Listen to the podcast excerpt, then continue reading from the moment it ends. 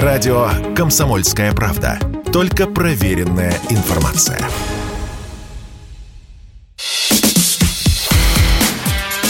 Диалоги на Радио КП. Беседуем с теми, кому есть что сказать. Здравствуйте, друзья. В студии радио «Комсомольская правда» Иван Панкин. Будем говорить про будущие выборы в США 8 ноября. В США день выборов в Конгресс. На этих выборах две партии, республиканцев и демократов, бьются за большинство. Сейчас это самое большинство демократов. Я напомню, что Байден как раз демократ. Есть все основания полагать, что эти выборы выиграют республиканцы. Как это повлияет на судьбу Байдена? Ведь поговаривают, что республиканцы после победы собираются инициировать процедуру импичмента. А если сенсационно выиграют демократ, то возможны беспорядки в стране, ну или невозможны. И при любом раскладе изменится ли политика по отношению к России? Вот на все эти вопросы Сейчас нам ответит Евгения Войко, доцент Департамента политологии и финансового университета при правительстве России. Евгения Викторовна, здрасте. Здравствуйте.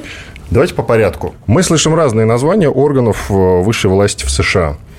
Это Конгресс, вот, которые, я знаю, Палата представителей, Сенат, они чем-то друг от друга отличаются, так чтобы было понятно всем. Э, Палата представителей и Сенат составляют э, Конгресс США. То есть Конгресс – это более широкое название для двух этих эм, институций, или как раз из Соединенных Штатов пошло двух палат парламента. Фактически аналогия есть и в России, соответственно, Палата представителей – это нижняя палата, и Сенат – это верхняя палата.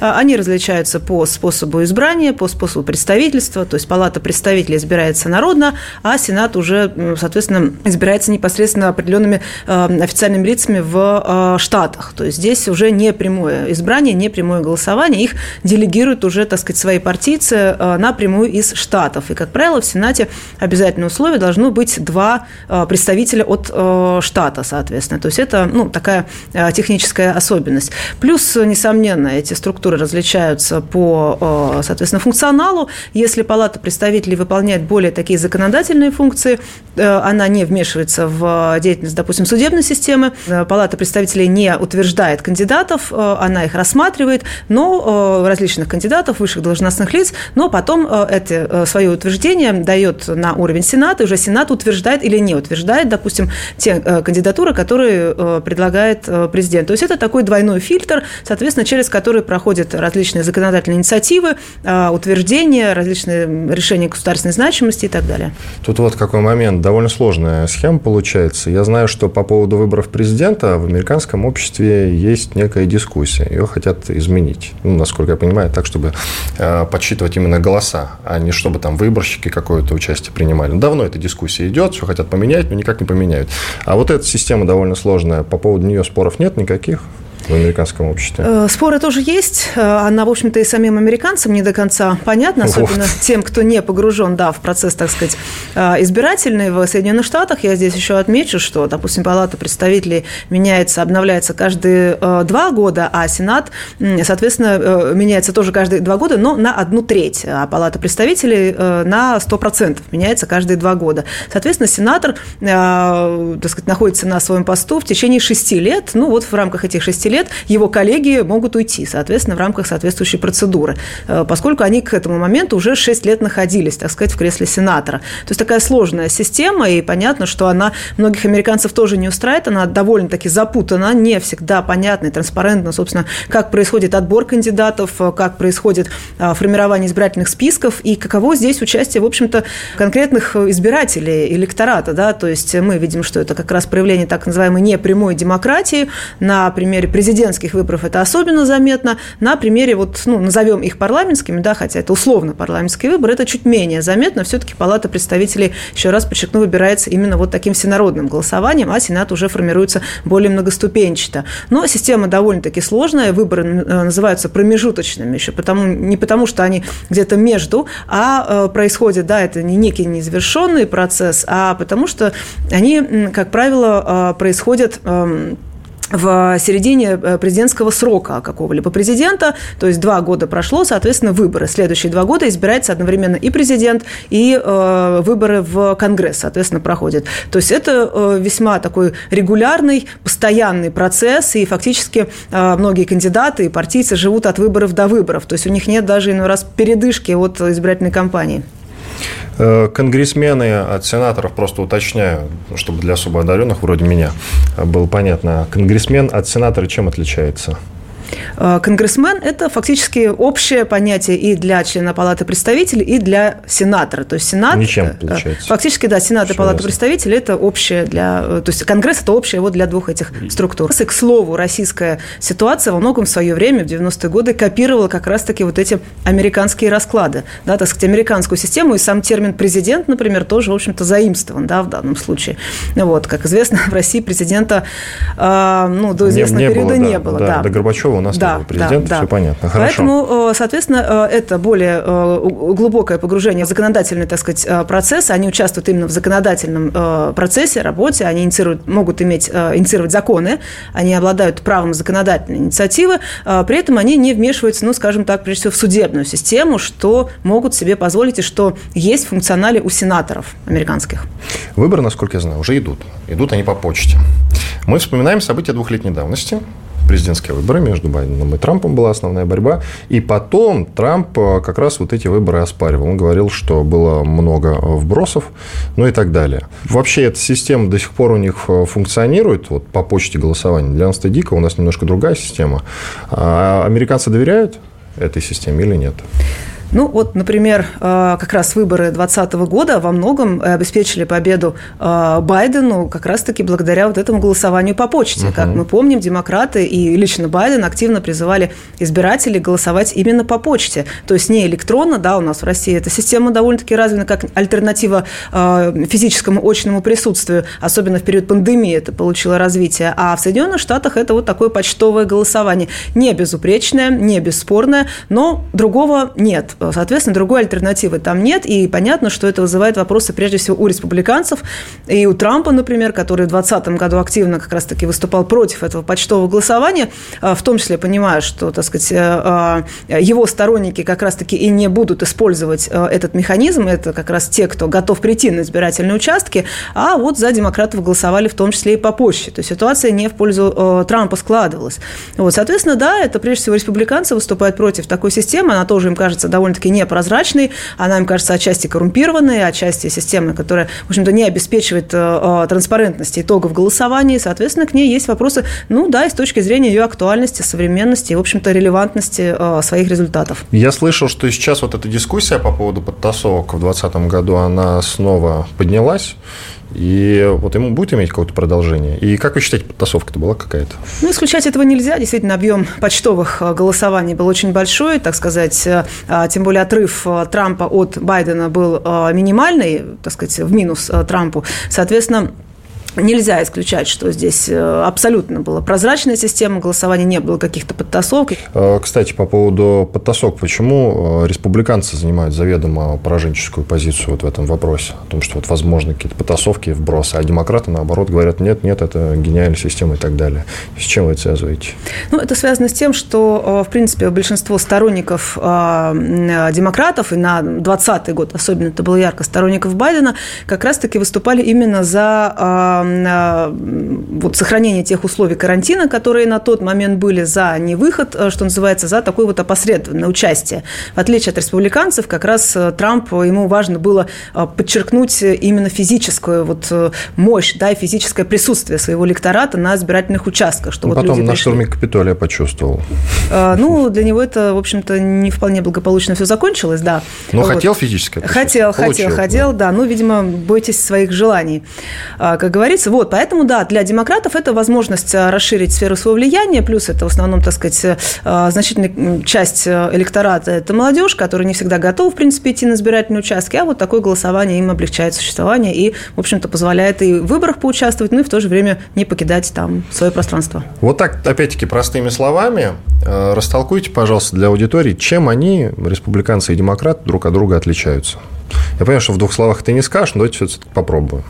Так, чтобы было Пытаюсь понятно. очень упрощенно, да, нюансов очень много, но э, если говорить так э, глобально, то демократы как раз-таки выступают с глобалистских позиций, да, их еще иной раз так называют леваками, то есть они, в общем-то, выступают, что называется, за все хорошее, за все плохое, э, против всего плохого, за транснациональный бизнес, за э, толерантность, за гендерное и прочее равенство, за терпимость, за э, мягкую миграционную, например, политику, за мягкую политику, например, в отношении отношении и наркотиков, и абортов, и так далее. То есть такие довольно спорные сюжеты, которые республиканцы воспринимают как довольно чувствительные для американского общества. Собственно говоря, вспомнить того же Трампа, он приходил как раз-таки с обещаниями вернуть американские производства, ну, например, из Китая обратно в Соединенные Штаты. То есть его, его задача и, собственно говоря, большинства республиканцев – это укрепление, так сказать, собственного американского бизнеса, американского производства, глобализм в умеренных объемах, то есть они не выступают столь однозначно за вот такое всеобъемлющее, так сказать, присутствие Соединенных Штатов в мире, как это делают демократы, ну и плюс по ряду чувствительных моментов, еще раз по таким, как аборты, как миграционная политика, они здесь действуют более жестко. Это тоже находит своего, своего пользователя в Соединенных Штатах, те есть сторонники вот таких жестких подходов именно к этим довольно-таки чувствительным вопросам. Плюс, допустим, республиканцы и Трамп лично, например, не стеснялись делать какие-то такие довольно скандальные заявления относительно а, этнических вопросов или расовых вопросов. А демократы, соответственно, этот сюжет э, подчеркнуто, наоборот, избегают. Они его подсвечивают именно в, исключительно в положительном ключе. И мы видим, как Байден э, сформировал свою команду. То есть вот противоречие в том числе и на этом треке здесь присутствует. Про демократов в следующей части еще расспрашиваю вас. Иван Панкин и Евгения Войко, доцент Департамента политологии финансового университета при правительстве России в студии радио «Комсомольская правда» про выборы в США 8 ноября говорим. Через пару минут продолжим. Диалоги на Радио КП. Беседуем с теми, кому есть что сказать.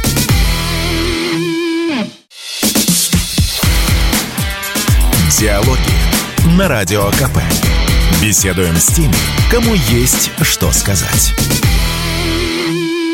По-прежнему в студии радио «Комсомольская правда» Иван Панкин. Рядом со мной Евгения Войко, доцент Департамента политологии финансового университета при правительстве России. Мы говорим про грядущие в США выборы. Но не президентские, разумеется, а 8 ноября – день выборов в Конгресс, что тоже очень важно. Знаете, я вчера, а, Евгения Викторовна, с одним своим коллегой спорил на тему того, что Байден как уверял меня мой приятель, на самом деле номинальная фигура в американской политике. Я был дико удивлен по этому поводу. Он как раз считает, что все решается в Конгрессе. Что скажете на этот счет? Э, ну, все-таки Соединенные Штаты – это президентская э, республика, да, и понятно, что роль президента э, весьма-весьма значимая. Президент наделен значительным объемом функционала, поэтому говорить с этой точки зрения о том, что он не влияет, не приходится. Но в то же время нужно понимать, что сам политический процесс в Соединенных Штатах, он построен на лоббизме, на влиянии различных групп э, лоббистских. Это может быть и бизнес-лобби, это может быть медийное лобби, этническое лобби, это может быть э, там, иностранное лобби, самые разные варианты. И вот эти э, силы через как раз-таки Конгресс, и не только через него, но и в том числе через, допустим, членов администрации президента, могут влиять уже на формирование того или иного решения. Да, вот, ну, в качестве примера сегодня можно привести влияние, допустим, военного лобби в Соединенных Штатах, которое сейчас продавливает идею вот продажи оружия, собственно говоря, ну и демонстрации американского оружия как некая такая ярмарка для того, чтобы, так сказать, повышать престиж, да, ну и, так сказать, э, повышать э, котировки, скажем так, этого оружия на международных рынках, да, каких-то на рынках оружия. То есть, да, здесь э, это влияние очень-очень высоко, поэтому президент, несмотря на то, что, конечно, по Конституции обладает весьма большим объемом полномочий, функционала, он в силу вот этой специфики, он вынужден ориентироваться на различные группы интересов, которые его окружают, и ну, игнорировать которые полностью он, в общем-то, не может. Определенную попытку для этого предпринял, например, э, Трамп. Он попытался, так сказать, вот, поиграть на противоречиях с Китаем, например. Э, также он вот по климатической конференции, по экологическим вопросам выступал довольно жестко. Но мы видим, что Байден снова, так сказать, эти вопросы вернул в повестку. Он более мягко сегодня на них реагирует, в том числе, да, с учетом того, что есть энергетическое лобби в Соединенных Штатах, и мы знаем, что Байден, так сказать, опосредованно тоже как бы участвовал, ну, не участвовал, но был засвечен в одном из скандалов, связанных, например, с э, Украиной, да, вот э, компания Бурисма, э, то здесь интеграция вот президента вот в эти лоббистские игры, она очень-очень высокая. Игнорировать их, ну, президенту просто в силу вот этой ситуации у него не получится. А если примерно почитать, если можно, кто чаще побеждает, демократы или республиканцы избираются? Я могу сказать на примере вот самой свежей истории, например, начиная с 90-х годов, фактически у, была такая закономерность, что что каждый президент, новый президент, избираясь, соответственно, от новой партии, после того, как предыдущие два срока уже так сказать, находился в кресле, следующий президент меняется, то есть приходит от другой партии. Соответственно, два срока был в кресле президента Клинтон, ему на смену приходит республиканец Джордж Буш-младший. Также два срока он находится в кресле президента, соответственно, ему на смену приходит демократ уже Барак Обама, который также два срока находится в кресле, его сменяет Трамп, но вот здесь ситуация меняется. Трамп как раз э, смог эту тенденцию переломить, и он не просто, так сказать, ему на смену пришел какой-то другой республиканец, а в принципе он отдал кресло демократу. То есть э, вот если брать период, э, скажем так, с 90-х годов, да, вот как бы когда отношения, допустим, России с Соединенными Штатами выстраивались по-новому, то у демократов на данном этапе по срокам пока все-таки небольшое преимущество есть. Довольно сложный вопрос у меня сейчас в голове назрел. Трамп, он был сконцентрирован, по крайней мере, он так говорил, на внутренней политике и сокращал военное присутствие в Европе. В той же в Германии сократил американский контингент, не начал, как говорят, ни одной войны. И вот это вот все. Вы только что привели в пример Джорджа Буша э, и Барака Обаму. Буш считался довольно воинственным президентом, хоть и республиканец, но и Обама тоже в этом смысле ему не уступал. Так республиканцы и демократы,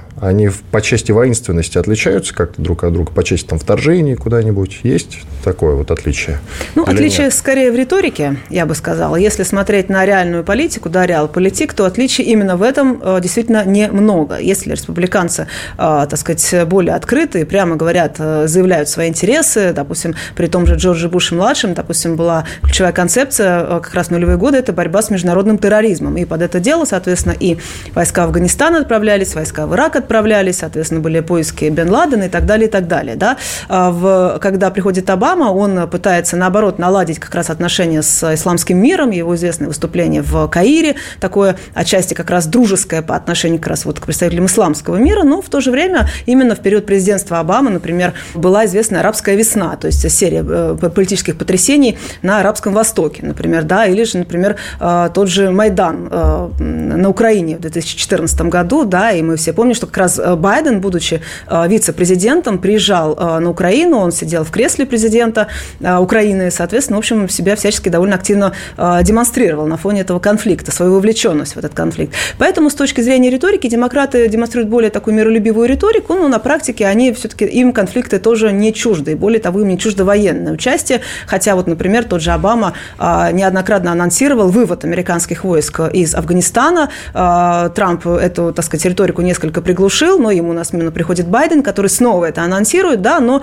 в итоге все закончилось не так, как э, предполагалось. Американские военные просто вынуждены были спешно, одномоментно фактически покинуть, бежать с территории Афганистана, когда вот 31 августа 2021 э, года туда э, в Кабул зашли талибы, соответственно, да, эта картинка разлетелась по всему миру, то есть это был такой бесславный, собственно говоря, бесславный уход с территории Афганистана. Поэтому здесь с точки зрения риторики, да, эта риторика несколько отличается. Но с точки зрения э, участия в конфликтах, с точки зрения, так сказать, вот и э, участия в процессах, допустим, дестабилизационных, э, и республиканцы, и демократы, в общем-то, одинаково активно присутствуют. Здесь можно отметить, что для республиканцев более значим именно с точки зрения, допустим, контактов, политических каких-то вот вовлеченности именно Ближний Восток, а демократы сконцентрированы в большей степени на, допустим, Южной Европе, на Балканах, на Восточной Европе. Если посмотреть вот как раз на историю, вот совсем недавнюю, да, то мы как раз это и увидим. А с чем это связано? Есть какое-то объяснение этому или нет?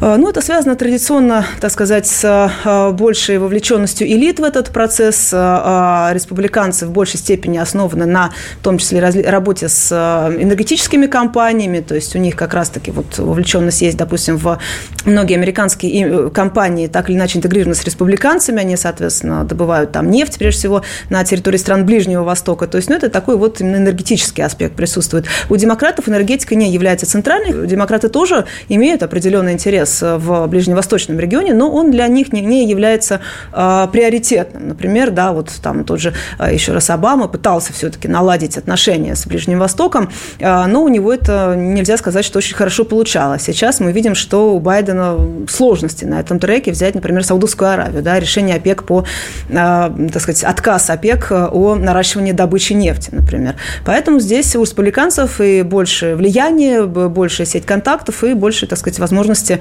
играть на этом поле, нежели у демократов. Итак, по риторике, просто подытожим, по риторике-то они отличаются, но тем не менее вторжение от этого меньше и влияние на какие-то потенциальные военные конфликты в мире меньше не становится. Есть этому какое-то объяснение? Почему? Ну, здесь э, масса объяснений. Если их э, объединить, то можно, например, вспомнить э, работу Хантингтона, который, собственно, и объяснял американскую, сущность американской и политики в целом, американской внешней политики в частности. Это, несомненно, это мессианский характер, это характер мирового доминирования. Соединенные Штаты, да, мыслят себя как глобальный лидер. Соответственно, это свойственно и республиканцам, и демократам. Ни одна, ни другая партия от этого не отказываются. Вопрос лишь в инструментах реализации этих задач. И у демократов, и у республиканцев, насколько я понимаю, вот в чем они сходятся, так это в ненависти к России. Я правильно понимаю? Две цитаты даже можно привести. Относительно свежую. Конгрессмен-демократ Джейми Раскин выдал тут, что Россия православная христианская страна с традиционными социальными ценностями, поэтому она должна быть уничтожена вне зависимости от того, какую цену за это придется заплатить. Я удивился, мне казалось, что у республиканцев другая риторика, но вот наткнулся совершенно случайно в интернете, оказывается, у республиканца Митта Ромни есть книга, которая называется «Никаких оправданий. Причины американского величия». Ну, так и называется. В ней он назвал Россию геополитическим врагом Америки номер один. А еще говорил, что мы разрушили СССР, мы разрушим и Россию. Вот в этом-то они сходятся. Почему? Чем им Россия так насолила? Можно, например, вспомнить 90-е годы, когда Россия не воспринималась таким врагом, когда Россия, наоборот, стремилась активно интегрироваться в различные международные структуры, соответственно... Она сидеть... и при Путине вот а, первые два срока тоже стремилась? Ну, даже скорее в первый срок, я бы сказала. Да, с 2004 года уже ситуация несколько меняется. Вы там. Мюнхенскую речь сейчас вспоминаете, я понял. Да, хорошо, я соглашаюсь. Угу. Вот, соответственно, а, да, так сказать, на определенном этапе, ну, такая риторика была скорее редкой. Сейчас, да, мы видим, что Россия э, поменяла уже к этому времени свой дискурс, да, Россия заявляет в том числе свой интерес, допустим, на постсоветском пространстве. А, Россия а, сейчас идет на, ну, как минимум, энергетическое сближение с Китаем. Несомненно, для Соединенных Штатов это вызов. Плюс у России есть определенные позиции на Ближнем Востоке, не столь, а, так сказать, разнообразные, как у тех же Соединенных Штатов. Да, у России есть, тем не менее, Сирия, у России есть среди партнеров Иран, да, который, например, в списке Соединенных Штатов, и список был как раз республиканцами составлен, входит в так называемую ось зла. И, кстати говоря, Россия а, именно при Джордже Буше-младшем тоже, вот, э, несмотря на в целом такую сдержанную риторику республиканцев, как раз ну, была в подвешенном состоянии, входить или не входить, то есть включать ее или не включать в этот список. Вот, поэтому республиканцы здесь тоже, они друг от друга отличаются. И, допустим, риторика Джорджа Буша-младшего, она несколько отличается от риторики Трампа, который, правда, при этом тоже в любви к России не признавался. То есть вся эта риторика, она в равной степени есть и у демократов, и у республиканцев, но многое зависит от того, допустим, какое крыло, скажем так, и той или иной партии э, громче слышно, например, на данном этапе. Уходим на перерыв. Иван Панкин, это диалоги с Евгением Войко, доцентом Департамента политологии и финансового университета при правительстве России. После хороших новостей и полезной рекламы продолжим. Диалоги на Радио КП. Беседуем с теми, кому есть что сказать.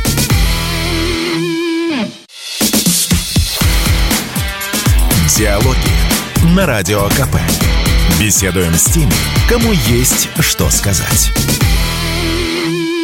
Продолжаем разговор. Он посвящен а, скорым выборам в США, но не президентским. 8 ноября в США день выборов в Конгресс. Студия радио «Комсомольская правда» Иван Панкин и Евгения Войко, доцент Департамента политологии и финансового университета при правительстве России. Ну, вот считается, Евгения Викторовна, что демократы эти выборы проиграют. По крайней мере, вот звучат такие прогнозы. А как они оказались в ситуации потенциального поражения, скажите, пожалуйста? Как они дошли до жизни такой? Ну, еще раз я вернусь к тому, что это выборы промежуточные, соответственно, они проходят а а, а, в середине срока президента. А, угу. То есть это не некий незавершенный процесс, да, а просто это выборы, которые вот они проходят раз в два года, одномоментно с выборами президента. Сейчас это в середине. То есть Байден на своем посту два года находится, соответственно, время для выборов в Палату представителей и в Сенат.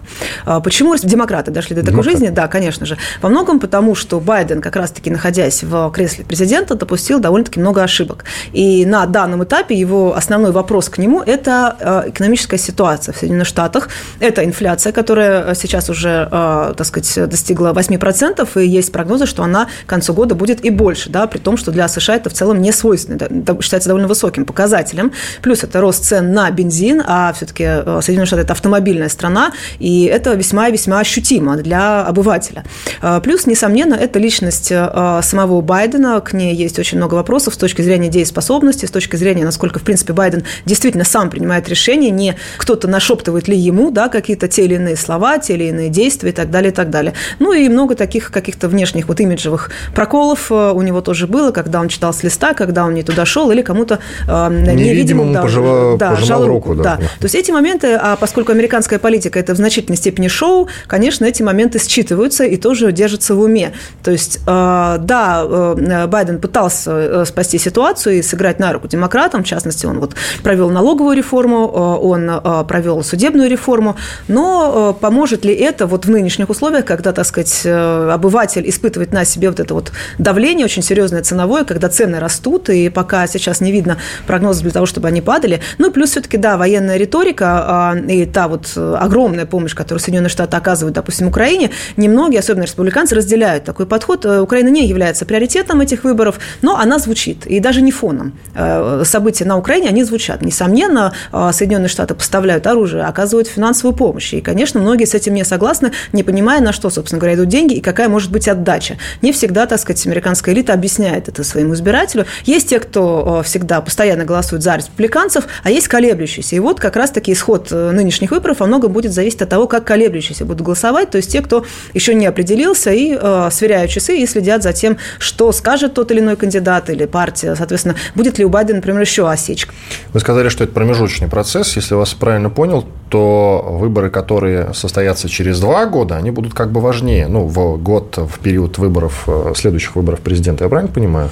Статус одинаковый. Нет, статус одинаковый. Эти выборы проходят э, каждые два года, просто промежуточно. Они, ну, это такое как бы русскоязычное название этих выборов. Они по-английски называются midterm elections, то есть в середине срока всего-навсего. В середине срока президента они проходят, а, поскольку они проходят каждые два года. Соответственно, логично, что они в начале срока, два года спустя в середине срока и э, снова через два года уже в момент окончания каденции действующего главы государства. Насколько вероятно, что вот кандидатура Байдена ты как раз вот э, демократами была выдвинута именно потому, что он уже довольно пожилой человек, и он был выгоден с точки зрения того, что им легко управлять? Насколько вот правдоподобна такая версия? А, ну, в целом сейчас мы видим, что отчасти, так сказать, эти ожидания оправдываются. Нельзя сказать, что Байден демонстрирует какую-то, так сказать, хорошую физическую форму, да, и он, конечно, становится предметом насмешек, ну, так сказать, для главы государства это а, плюс ядерной державы, понятно, это не самый, так сказать, приятный сценарий. Несомненно, опыт у него есть, опыт богатый, он был сенатором долгое время, он был при Обаме вице-президентом, то есть знает всю эту кухню изнутри более чем а, хорошо, у него есть связи, соответственно, у него есть очень тесные контакты, по миру, да, он узнаваемая фигура, и, в принципе, э, его действительно в данном случае выдвинули как, ну, некого такого человека, который будет фактически выполнять обязанности президента, э, он наделен этим функционалом, но, еще раз, в основном э, решения принимаются именно с учетом вот тех лоббистских интересов, которых, которые есть в Соединенных Штатах, это вполне, кстати, легальная процедура там. Побеждают республиканцы. Уменьшится ли военная помощь и финансовая Украине, как вы считаете? Вы упомянули этот момент, давайте разовьем эту тему. Ну, об этом республиканцы уже сами сказали, что они э, планируют эту помощь уменьшить, э, хотя не идет речь о том, что она в принципе будет сокращена. Здесь республиканцы не сильно от э, демократов отличаются, но здесь нужно тоже понимать, что это заявление было сделано в условиях избирательной кампании, и такие заявления, они милы уху электората американского, особенно республиканского. Да, так сказать, республиканцы показывают, что они считаются с экономическими интересами, они беспокоятся о кошельках рядовых американцев, соответственно, и в том числе за счет этого, вот за счет урезания помощи Украине, они готовы и, наоборот, перенаправить освободившиеся средства на помощь уже, собственно говоря, американцам, американским гражданам. Это риторика, которая является частью избирательной кампании, частью в том числе и такой э, медийной кампании. А, я э, здесь думаю, что американцы, конечно, полностью, так сказать, свои подходы не пересмотрят к помощи Украине. Скажу только, что да, в отличие от демократов, республиканцы не слишком, так сказать, украинским сюжетом э, в целом были обеспокоены, даже в период Трампа, и сегодня тоже республиканцы не слишком активно этот сюжет обыгрывают, но да, так сказать, вот эта новость про сокращение помощи Украине, она была услышана. Поэтому я думаю, это скорее на данный момент, это часть предвыборной риторики, вот, но э, говорить полностью о сворачивании или каком-то кратном, ощутимом сокращении помощи на данном этапе не приходится. Есть вероятность, что сенсационно все-таки победят демократы. И даже уже предвкушают и прогнозируют, что начнутся беспорядки в стране.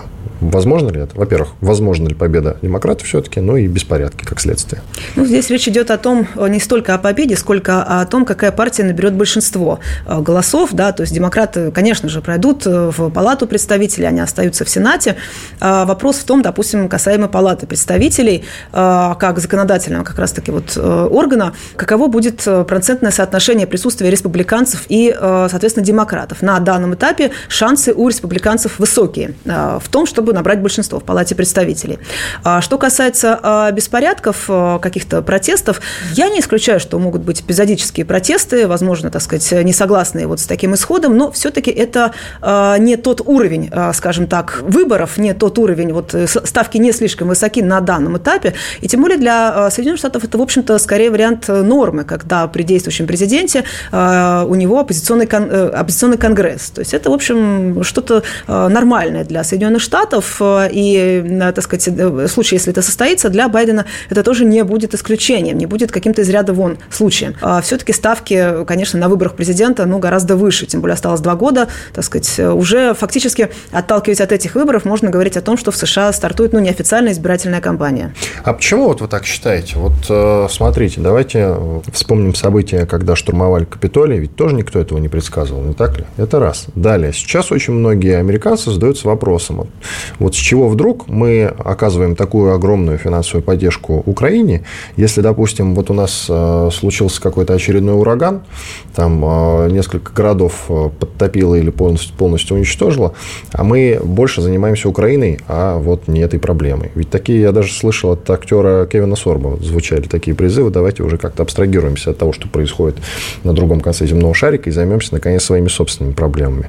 А вы говорите, что нет, вряд ли это возможно. Нет, я еще раз говорю, что да, протесты могут быть, несомненно. А здесь нужно отметить, что в целом республиканцы являются большими пассионариями, скажем так, чем а, представители демократической партии. То есть они более готовы выходить. Плюс их Трамп довольно-таки активно, так сказать, зазывал на улице, призывал не соглашаться с итогами а, данных выборов. Но все-таки это, когда про Капитолий речь идет, мы говорим о президентских выборах. Ставки очень высокие, несомненно. В случае с промежуточными вот этими выборами в Конгресс ставки тоже высоки, но, в принципе, общественный интерес как таковой к этим выборам, он не столь велик, как выборам президента. И, э, как правило, явка на этих выборах, она тоже всегда ниже, чем на выборах президента.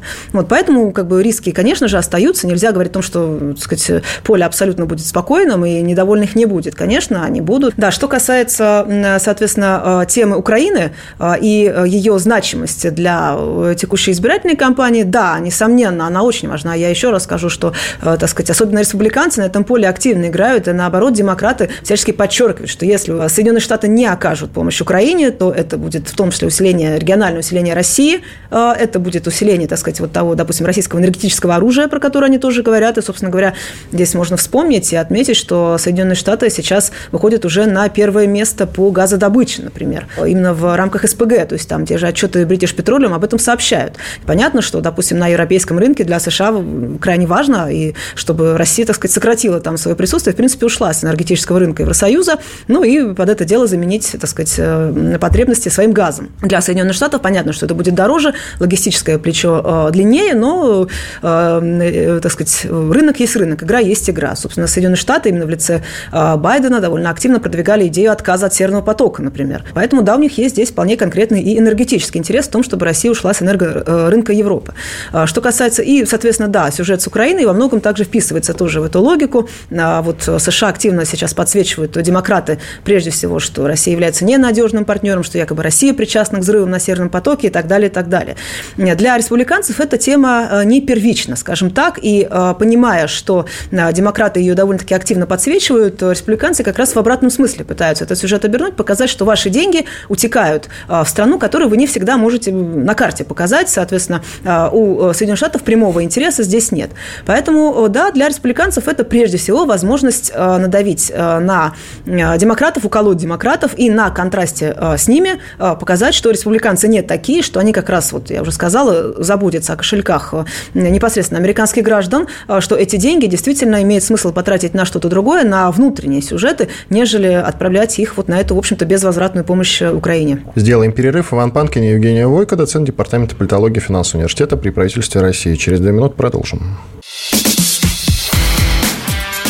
Диалоги на Радио КП. Беседуем с теми, кому есть что сказать.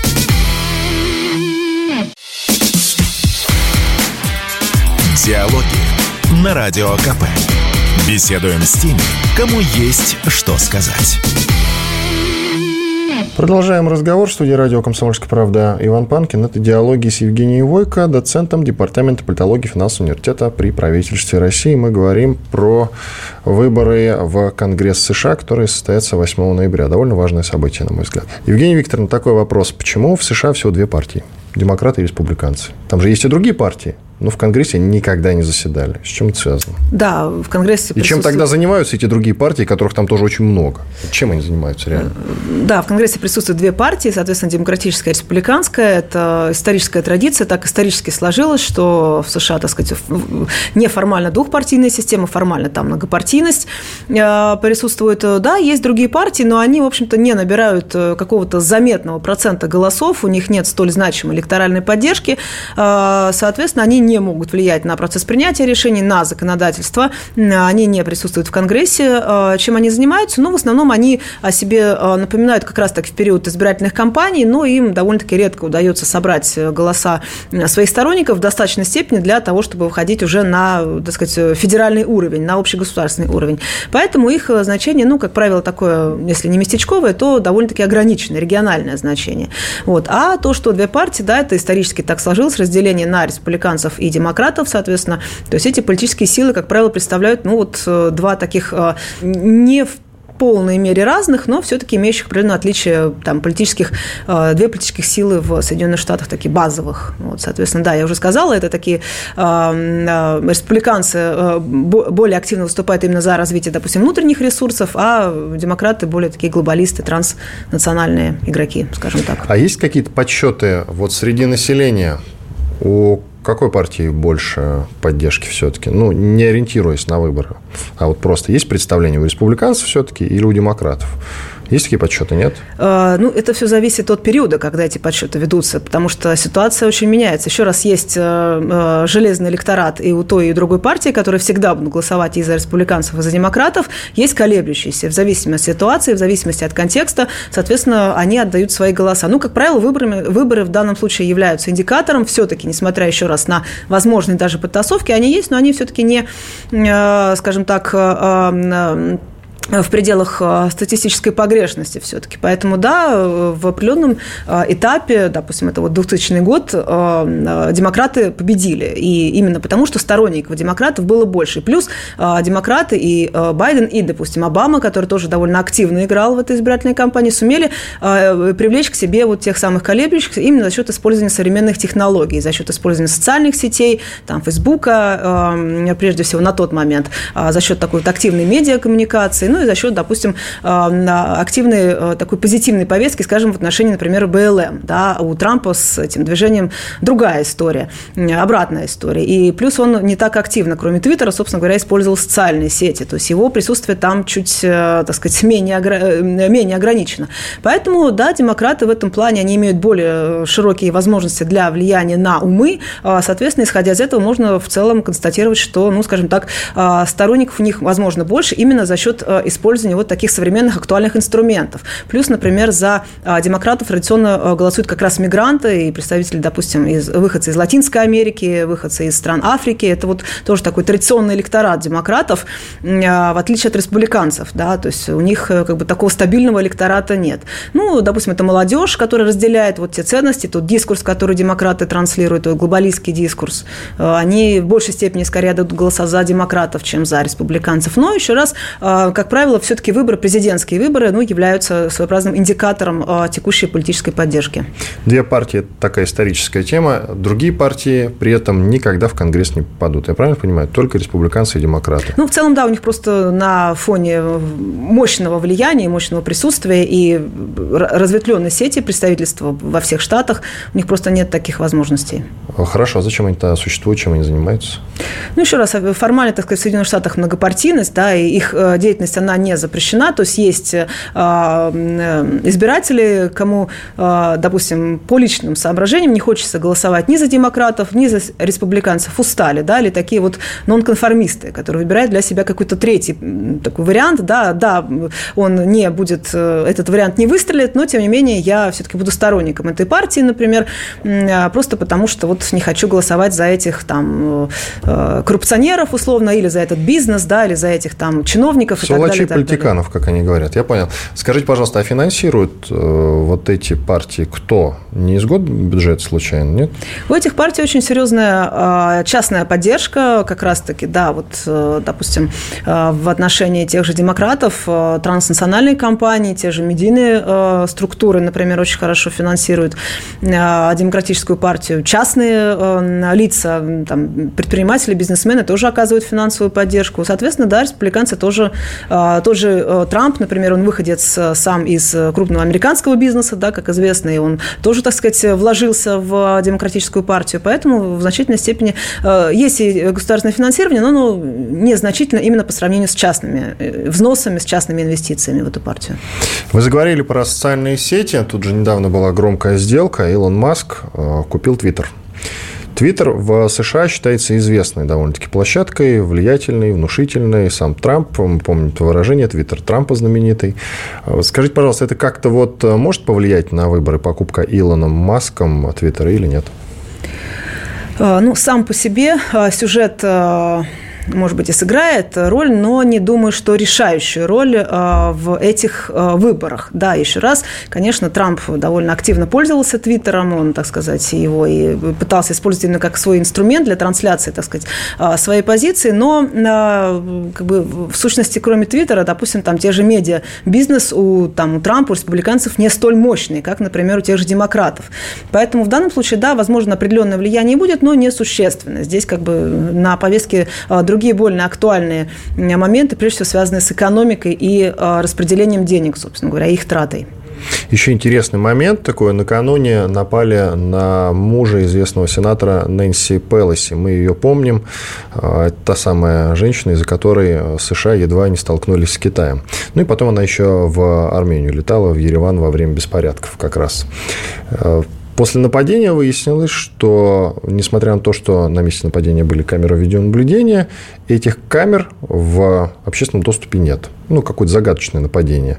Но зато все газеты об этом написали. Сразу же пошли слухи о том, что все это было инициировано специально. Такой вброс ради поддержки как раз на выборах. Это реально или нет? Что скажете? Этого исключать нельзя. Более того, я склонна, в общем-то, в значительной степени тоже разделять такой подход. Еще раз с учетом того, что американская а, политика, и особенно в период избирательных кампаний, это больше шоу, чем реальная политика, то да, вполне, так сказать, здесь можно допустить, что этот э, э, вброс э, в том числе ставил цель привлечь сочувствующих, так сказать, избирателей, да, вот посочувствовать Нэнси Пелоси, которая возглавляет как раз демократическую партию, соответственно, а, с тем, чтобы вот она все-таки уже и она, и супруг довольно возрастные люди, и понятно, что это довольно резонансная как бы сама по себе новость, да, независимо от того, была она или нет, но как минимум это подается именно в таком ключе. Поэтому, да, так сказать, те, кто вот посочувствует, они вполне могут и, э, ну, как минимум, внимание к демократам именно с этой точки зрения, да, что вот они находятся в опасности, что против них, так сказать, э, могут быть совершены покушения, что они не защищены, не застрахованы от них. То есть это тоже,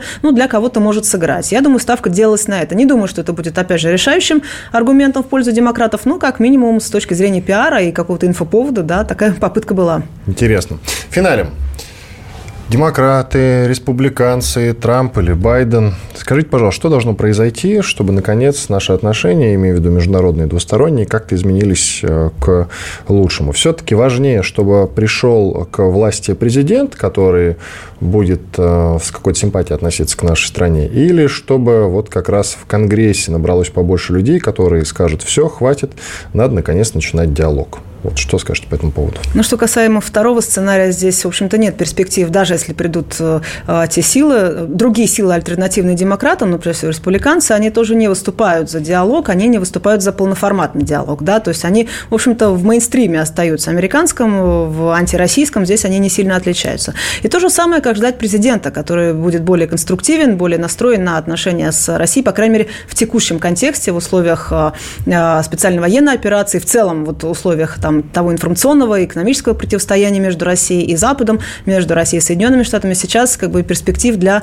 а, такого а, сценария нет, что придет в Соединенных Штатах какой-то новый президент, который будет выступать за нормализацию отношений. Да, возможно, по отдельным пунктам где-то сближение, допустим, в сфере там военной сферы, и то до известной, до определенной степени. А в целом, конечно же, еще раз, это как бы основа американской внешней политики, оппонирование России, противостояние России. Кто-то чуть больше, кто-то чуть меньше. Поэтому здесь как бы ожидать именно того, что вот эти выборы или последующие выборы серьезно изменят дискурс, не приходится. Ну, заведомо даже не патовая ситуация, а проигрышная для обеих стран получается история, что мира не будет, я правильно понимаю? Э, пока Или шансов... хотя бы перспективы какие-то обозначьте, ну, есть по, ли они? Пока шансов э, на это немного. Я не исключаю, что, так сказать, в обозримом будущем могут быть попытки все-таки выйти на какое-то подобие диалога, что в нынешних условиях уже будет прорывом считаться. Да, у нас сейчас, в принципе, политические отношения обнулены, их нет. Э, поэтому, как бы, это вот, наверное, сценарий оптимистичный. А по прочим вопросам сближения, ну, понятное дело, что это как бы в целом противоречит, ну, как минимум, американской внешней политике, и не все действия США соотносится и с российской внешней политикой, так сказать, да, у нас есть и противостояние э, поле для конкуренции, там тоже постсоветское пространство, например, тот же европейский газовый рынок, допустим, поэтому здесь как бы у нас пока скорее больше точек конфликтных, нежели для, э, точек для, так сказать, соприкосновения наших позиций. Будем надеяться на лучшее.